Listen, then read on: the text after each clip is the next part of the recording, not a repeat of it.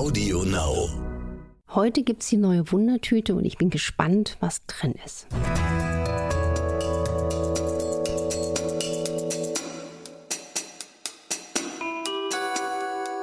Dr. Anne Fleck, Gesundheit und Ernährung mit Brigitte Leben.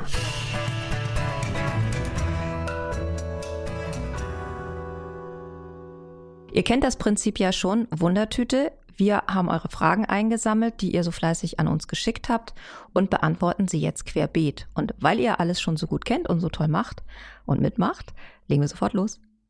Genau, und wir, das bin ich, Dr. Anne Fleck, genannt Doc Fleck.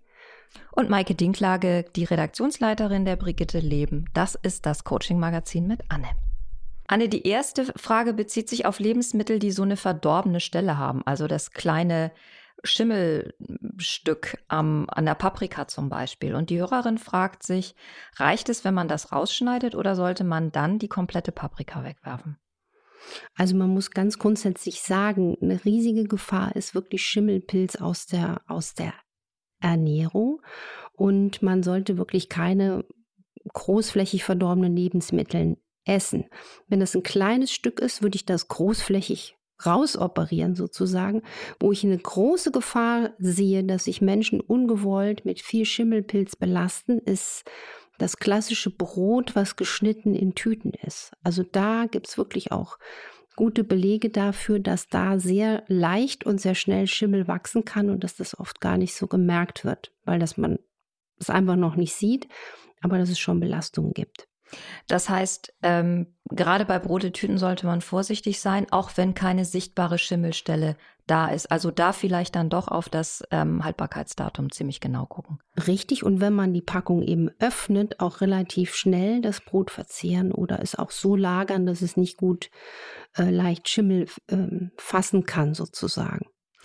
Eine Hörerin überlegt mal eine Saftkur als Fastenkur zu machen und sie hat sich da ein Konzept ausgesucht, nachdem man sehr viel Orangensaft trinkt und zwar alle zwei Stunden so ein kleines Getränk, O-Saft, äh, über drei oder fünf Tage hinweg. Und sie fragt sich jetzt, ist das eigentlich gesund? Also da muss man ganz klar sagen, Gesundheit ist individuell. Und das ist auch ganz wichtig für alle, die jetzt hier zuhören. Man muss wirklich schauen, was passt zu mir. Also wir müssen eigentlich auch Gesundheit individuell fördern, auch in unserem Gesundheitssystem. Und bei dem Heilfasten, was ja per se eine ganz tolle Sache ist, weil der Darm wird quasi wie in Gipsverband ruhig gestellt. Wir müssen nicht verdauen, muss man erstmal vorwegschicken, ist, ähm, ist die Zuhörerin überhaupt geeignet, um eine solche Fastenkur zu machen?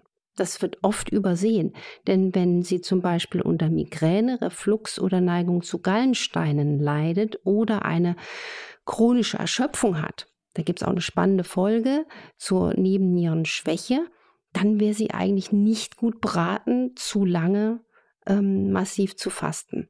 Und Saftfasten oder Heilfasten, wie zum Beispiel nach Buchinger, da gibt es auch eine schöne Studienlage, kann wirklich sehr, sehr wirkungsvoll sein.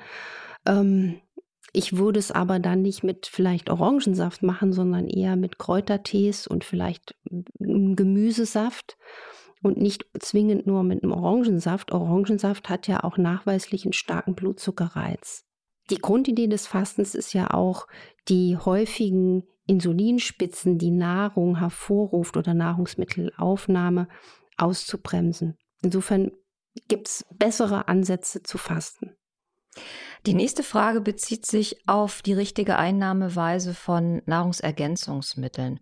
Eine Hörerin fragt sich, ob sie zwischen der Nahrungsergänzung, die sie hier nicht spezifiziert, also generell eben eine Nahrungs verschiedene Nahrungsergänzungsmittel zu sich nimmt und die Flohsamenschalen, die sie regelmäßig isst, ob sie dazwischen einen zeitlichen Abstand lassen sollte. Vermutlich denkt sie, dass dadurch, dass ja der Darm dann sehr durch die Floh, äh, Flohsamenschalen sehr aktiviert wird, die Nahrungsmittelergänzung, die Nahrungsergänzungsmittel schlechter ver, ver, verstoffwechselt werden können.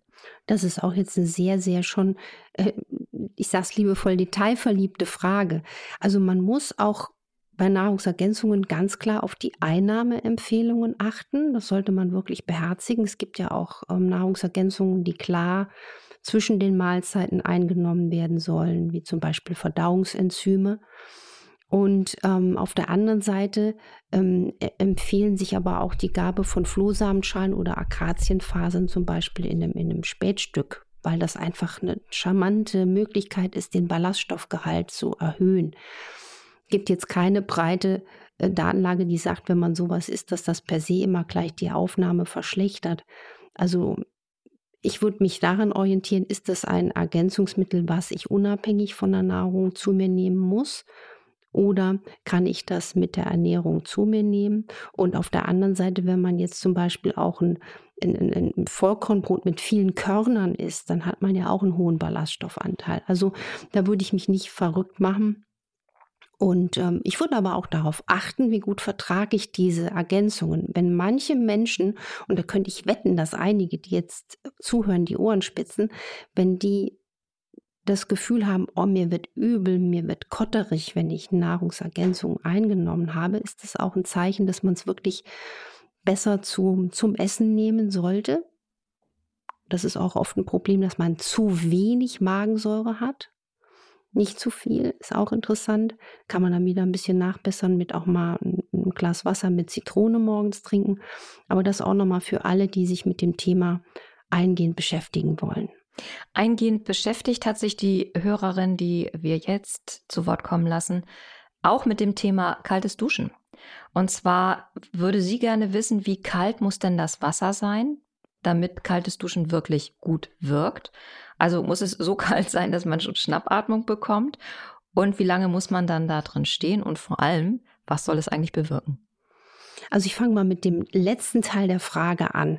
Ähm, kaltes Wasser gibt den Kältereiz und der Kältereiz hat unheimlich positiv gesundheitliche Wirkungen. Also da kommt wieder mein, mein geliebter Sebastian Kneip gerade in den Raum rein, der quasi uns gelehrt hat, wie toll Wasser überhaupt als Heilmittel eingesetzt werden kann und die kalten Güsse, zum Beispiel auch jetzt von, von Kneip, ein kalter Armguss oder ein kalter Knieguss, das bringt ja schon riesige Effekte. Das mal Punkt eins. Also ich bin ein Fan dieser Wasseranwendung, ganz, ganz klar.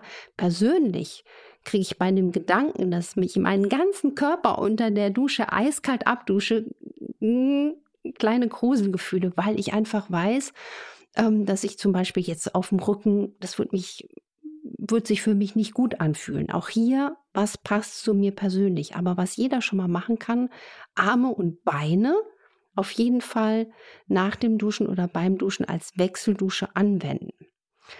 Dann gibt es die zweite Stufe derjenigen, die sagen, ich möchte die Kältetherapie intensiver nutzen. Der Kältereiz hat auch einen stimulierenden Reiz auf die, auf die Arbeit der Mitochondrien, der kleinsten Kraftwerke des Körpers. Und da, das macht sich ja auch diese Kältetherapie zunutze, brauchst natürlich einen längeren Reiz der Kälte. Also Gibt es aber auch jetzt nicht eine Ansage, die man seriös machen kann, stelle ich 10 Minuten unter die Dusche, 15 Minuten. Aber ich finde, man sollte individuell da mal mit, mit, mal ein bisschen spielen, ja. Also kalte Dusche und man muss natürlich dann auch gucken, dass es eine schon kühlere Temperatur ist. Aber auch da würde ich darauf achten, was tut meinem Körper gut. Ich habe zum Beispiel eher ähm, zu Hause, wenn ich gerade mal überlege, eine Dusche, die wird gar nicht so kalt. Ist eigentlich schade. Ja. Was ich ja irgendwo auch mal aufge, aufgesaugt habe. Ich bin ja so ein Staubsauger. Mein Gehirn ist so ein Staubsauger, dass, dass wenn man kalt duscht, zum Schluss, dass das auch gut ist für die Kopfhaut, um einen Wachstumsreiz für die Haare zu setzen. Das wiederum ist ein wirklich richtig wichtiger Tipp. Ja, deswegen, ich, ich mache dann immer zum Schluss und damit das nicht über den Rücken läuft, weil es mich dann so, ne, denke ich mir, nee, die, die Rückenmuskulatur, die habe ich immer gern richtig schön warm. Und dann aber gucke ich, dass das Köpfchen noch ein bisschen kaltes Wasser abkriegt. Und dann denke ich, wuh, morgen wachsen die Locken. Aber ist noch nicht passiert. Ja. Eine Hörerin hat vor einer Woche ihren zweiten Sohn entbunden und hat auf der Wöchnerinnenstation die Erfahrung gemacht, dass die Schwestern da sehr schnell Prämilch zufüttern und teilweise wohl auch ohne die Eltern zu fragen. Und sie ist jetzt ein bisschen unsicher, weil sie der ganzen Sache so kritisch gegenübersteht. Sie kann ganz gut stillen und fragt sich, ob die Gabe von Prämilch nicht eigentlich genau das auslöst, was das Stillen verhindern soll, nämlich dass die Allergieprophylaxe nicht in dem Maße angekurbelt wird wie durch das eigentliche Stillen mit der Muttermilch. Also erstmal ganz, ganz herzlichen Glückwunsch an die junge Mutter, an die kleine Familie. Und das finde ich total rührend, dass jemand eine Woche nach der Geburt äh, auch noch Zeit und Muße hat, hier reinzulauschen. Also erstens mal, das gibt es wirklich eine breite Datenlage, dass das Stillen, vorausgesetzt die Mutter kann das äh, gut leisten, exzellent ist für das Kind. Also das ist unbestritten. Ähm, jetzt mit der Zugabe von Prämilch würde mich interessieren, da müsste ich sogar die Frage weiterreichen an, die, an diese Klinik, ob es dafür valide Daten gibt. Also ich kann die Frage eindeutig nachvollziehen. Ich würde mich ähm, informieren wollen, gibt es da eine klare Datenlage oder warum wird das jetzt ähm, so breit eingesetzt? Weil ich habe das noch so gelernt früher, dass es das Stillen eigentlich das einfachste und ehrlichste Mittel gibt. Vielleicht gibt es da wirklich eine, eine Datenlage, die ich jetzt nicht aus dem Stegreif kenne. Vielleicht hört uns ja jemand, der sich damit auskennt mhm. und oder vielleicht sogar auch die Klinik kennt oder eine Klinik kennt, in der es ähnlich gehandhabt wird und kann gerne mal schreiben, ähm, was er über die Motivation und über ja eben auch die Datenlage dann weiß. Richtig, weil das wäre schon mal interessant. Also da, ähm, also unmotiviert dann diese Milch da einzusetzen, halte ich auch für ja nicht ohne. Ich bin da eher so ein Fan der der Muttermilch. Aber deswegen spannend, wer uns dazu hört. Eine Hörerin hatte eine Ultraschalluntersuchung und dabei wurde zufällig bei ihr ein Gallenstein festgestellt. Sie hat eigentlich gar keine Probleme damit, fragt sich jetzt aber, was sie in Bezug auf Ernährung und Lebensstil ändern kann oder beherzigen sollte, damit das auch so bleibt. Also erstens mal auch danke für diese tolle Frage. Das ist ja ein sehr häufiges Phänomen. Gallensteine, die werden auch klassischerweise oft per Zufall entdeckt. Wenn man also einen Gallenstein hat, der keine Probleme hat, muss man sich erstmal nicht große Sorgen machen. Aber, und das hat die Zuhörerin richtig erkannt, muss man schon im Lebensstil ein bisschen Sorge tragen. Und zwar, dass die Galle regelmäßig, ich sag mal, dass die nicht eindickt. Und wie kann man da besser für sich und das Leber-Gallensystem sorgen? Erstens mal war hier der Appell, viel, viel Bitterstoffe zu sich nehmen aus der Ernährung. Das haben wir auch schon hier runtergebetet. Also Chicorée, Radicchio, Rauke, Lauch, Zwiebeln, auch Löwenzahn regelmäßig getrunken, fördert die Arbeit des Leber-Galle-Systems und ganz wichtig, ganz, ganz wichtig wäre hier der Einsatz auch von Bitterstoffen. Zum Beispiel würde ich ihr in der Praxis sowas empfehlen wie täglich zwei, dreimal Bitterstoffe zum Beispiel als Spray auf die Zunge zu sprühen bitte ohne Alkohol.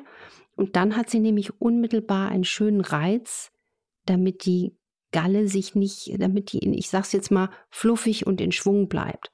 Wenn sich jetzt aber über die Jahre ein Problem mit der Gallenblase entwickelt und da sollte man einfach aufpassen, auch, auch mit der Ernährung, also nicht zu zuckerreich, nicht zu extrem fettreich, weil man muss auch immer herausfinden, wie viel Fett vertrage ich und mein Körper. Man kann da auch unter Umständen mit der Einnahme von Verdauungsenzymen die Fettverdauung ein bisschen fördern. Und man sollte auch regelmäßig essen. Das ist ganz, ganz wichtig. Hier auf gar keinen Fall Heilfasten. Also ne, die erste, die geschrieben hat, ich will Heilfasten, wenn die zu ihrer Freundin sagt, ey Erna, machst du mit? Nee, Erna kann nicht mitmachen, weil sie hat einen Gallenstein. Und das ist ganz wichtig, das wird oft übersehen. Und dann wäre auch mein Tipp, was jetzt für diejenigen gilt, die vielleicht schon ihre arme kleine Gallenblase opfern mussten, weil sie wegen Gallenstein leiden, dann operativ die Gallenblase entfernen lassen mussten. Auch dann hat man das Risiko nicht abgeschaltet, Gallensteine in den Gallengängen der Leber nicht zu bekommen. Also das Risiko besteht weiter. Und deswegen würden hier genau die gleichen Empfehlungen gelten. Regelmäßig essen, Bitterstoffe einnehmen. Und ähm, deswegen ist das so wichtig, die Leber und die Galle eigentlich schon zu pflegen ähm, von klein auf. Eine ähm, Hörerin äh, schreibt von sich, sie sei eine dünne Person mit einem Bauchumfang von 88 Zentimeter gewesen, also sagt von sich selber, sie sei eine dieser klassischen dünnen Dicken gewesen und hat dann innerhalb von sechs Monaten den Bauchumfang auf ähm, 78 Zentimeter reduziert. Sie isst nur noch dreimal am Tag, keine Süßigkeiten mehr, keine leeren Kohlenhydrate. Allerdings würde sie gerne die fünf bis sechs Kilo, die sie verloren hat, wieder zunehmen, nur eben nicht am Bauch, weil sie sich eigentlich bei ähm, 52 Kilo und 100 und, und, und 1,74 für zu dünn hält. Sie weiß nur nicht, wie sie das anstellen soll. Also was soll sie essen, damit dieses nicht wieder so stark einzahlt auf den Bauchumfang?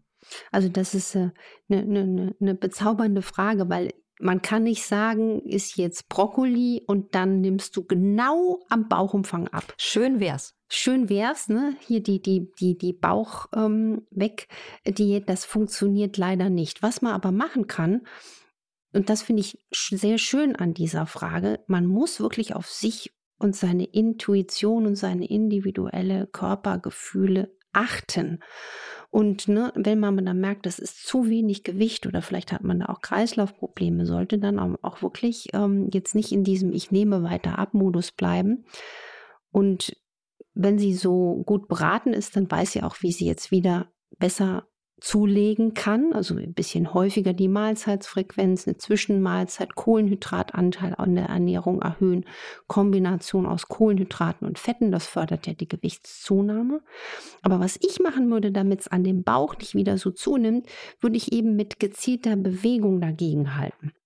Ich hatte mal eine mit 70er Jahre Patientin, die war, die war so toll. Ich, ich kam, glaube ich, aus Thüringen und die hatte eine Figur, wie eine, wie, wie ein junges Mädchen. Das war unglaublich. Also ich habe gesagt, wie geht das? Und die sagt dann so schön nur ein Wort, Hula Hoop. Ja. also die, und dann hat sie mir noch erzählt, sie hat einen Hula-Hoop-Reifen, wo irgendwie ein Gewicht auch drin ist. Ähm, ich kann das leider nicht mehr. Als Kind konnte ich richtig gut Hula Hoop. Du musst es üben. Hast du es mal versucht wieder? Ich habe sogar noch einen uralten Hula-Hoop-Reifen von irgendeiner Großmutter. Hast Nee, müsste ich mal machen. Und ähm, das war ihr Zauberwort. Ich hatte eine andere Patientin in Wechseljahren, die auch unter diesem Problem litt. Und die hat das sehr gut mit diesem EMS-Training hinbekommen, also wo man sich in so kleine Raumschiff-Enterprise-Anzüge steckt und dann auch mit Elektrostimulation sehr intensiv Muskeln bearbeiten kann, beziehungsweise das Training extrem verstärkt wird. Das wären die beiden Tipps. Zum Schluss noch zwei Fragen zum Öl. Eine Hörerin fragt sich, welches Omega-3-Öl ist für einen Säugling geeignet und in welcher Menge? Also in der Menge muss man auch wieder sagen, jeder Mensch hat eine individuelle Menge. Ähm, was man bei Kleinkindern auch wirklich weiß, dass so eine Gabe pauschal so von einem Teelöffel als Beiboot zu einer, zu einer Mahlzeit oder verteilt über den Tag schon mal eine gute Menge ist. Es kommt aber ganz wichtig auf die Qualität des Omega-3-Öls an. Also lieber bitte nur eine gute Qualität in den Körper einbringen als eine schlechte. Also deswegen Kapseln sind oft lang andauernde ähm, Produkte und die beste Qualität von Omega-3-Fetten sind frisch gepresste Algenöle. Das heißt auch nicht Fischöle, weil Fische ja auch leider oft schadstoffbelastet sind. Und die müssen diese Kriterien erfüllen, frisch gepresst, am besten direkt von Herstellern und auch mit dem Omega-Safe-Anspruch äh, gepresst sein. Das heißt, unter Ausschluss von Lichthitze Sauerstoff. Das ist ganz wichtig, weil sonst, man darf sich auch nicht auf eine dunkle Flasche in der Qualität verlassen. Wenn beim Produktionsvorgang diese Mimose Omega-3 mit Licht oder mit Hitze schon über 41 Grad in Kontakt kam, ist das Öl oxidiert. Und dann denkt man, man tut sich was Gutes, fordert aber eigentlich oxidative Prozesse im Körper. Und wir werden ja nicht alt, sage ich, wir werden ranzig. Mit welchem Öl würdest du denn backen? Was würdest du da empfehlen? Also, also backen also, von Kuchen. Richtig, also ich mache das sogar selbst sehr, sehr gerne inzwischen. Ähm, ich backe auch oft mit Olivenöl. Mit Olivenöl mit dem Zusatz extra vergine. So machen das ja fast alle in Italien. Und natürlich, je fester ein Fett, umso hitzestabiler. Also auch mit Kokosfett kann man gut backen. Mit, ja, man muss auch mal gucken, dass es schmeckt. Ne? Butterschmalz. Butter ist eigentlich immer noch der, ideale Klassiker. Aber ich finde, mit Olivenöl einen Kuchen zu backen, schmeckt gar nicht so übel, wie es sich jetzt anhört. Also das schmeckt nicht nach Olive dann zwingend. Und ersetze ich dann die angegebene Margarinemenge äh, durch Milliliter in Öl? Genau. Eins zu eins. Aber nicht Margarine, sondern Margarine wäre jetzt nicht das Favoriten. Nee, genau. Margarine war nur das Beispiel, das Beispiel. weil das häufig in, der, in dem Rezept dann Richtig. da steht. Da würde ich, wenn da steht 150 Gramm Butter oder ne, was auch immer, einfach 150 Milliliter Olivenöl extra virgin machen. Was ich mir wünschen würde. Ich wünsche mir, dass diese Folge neugierig gemacht hat auf viele neue Fragen und auch viel helfen kann. Wenn das der Fall ist, dann schreibt uns gerne an infoline.brigitte.de und ihr könnt uns natürlich gut hören und äh, auch abonnieren auf AudioNow und den anderen Plattformen. Und nächste Woche nehmen wir uns hier ein sehr spezielles Thema vor, auf das ich mich aber schon sehr freue. Das ist die traditionelle chinesische Medizin, was sie kann, wo ihre Grenzen liegen und auch wie wir sie im Westen eigentlich am besten verstehen sollten. Und darauf freuen wir uns riesig. Bis dann und macht was draus. Tschüss. Tschüss.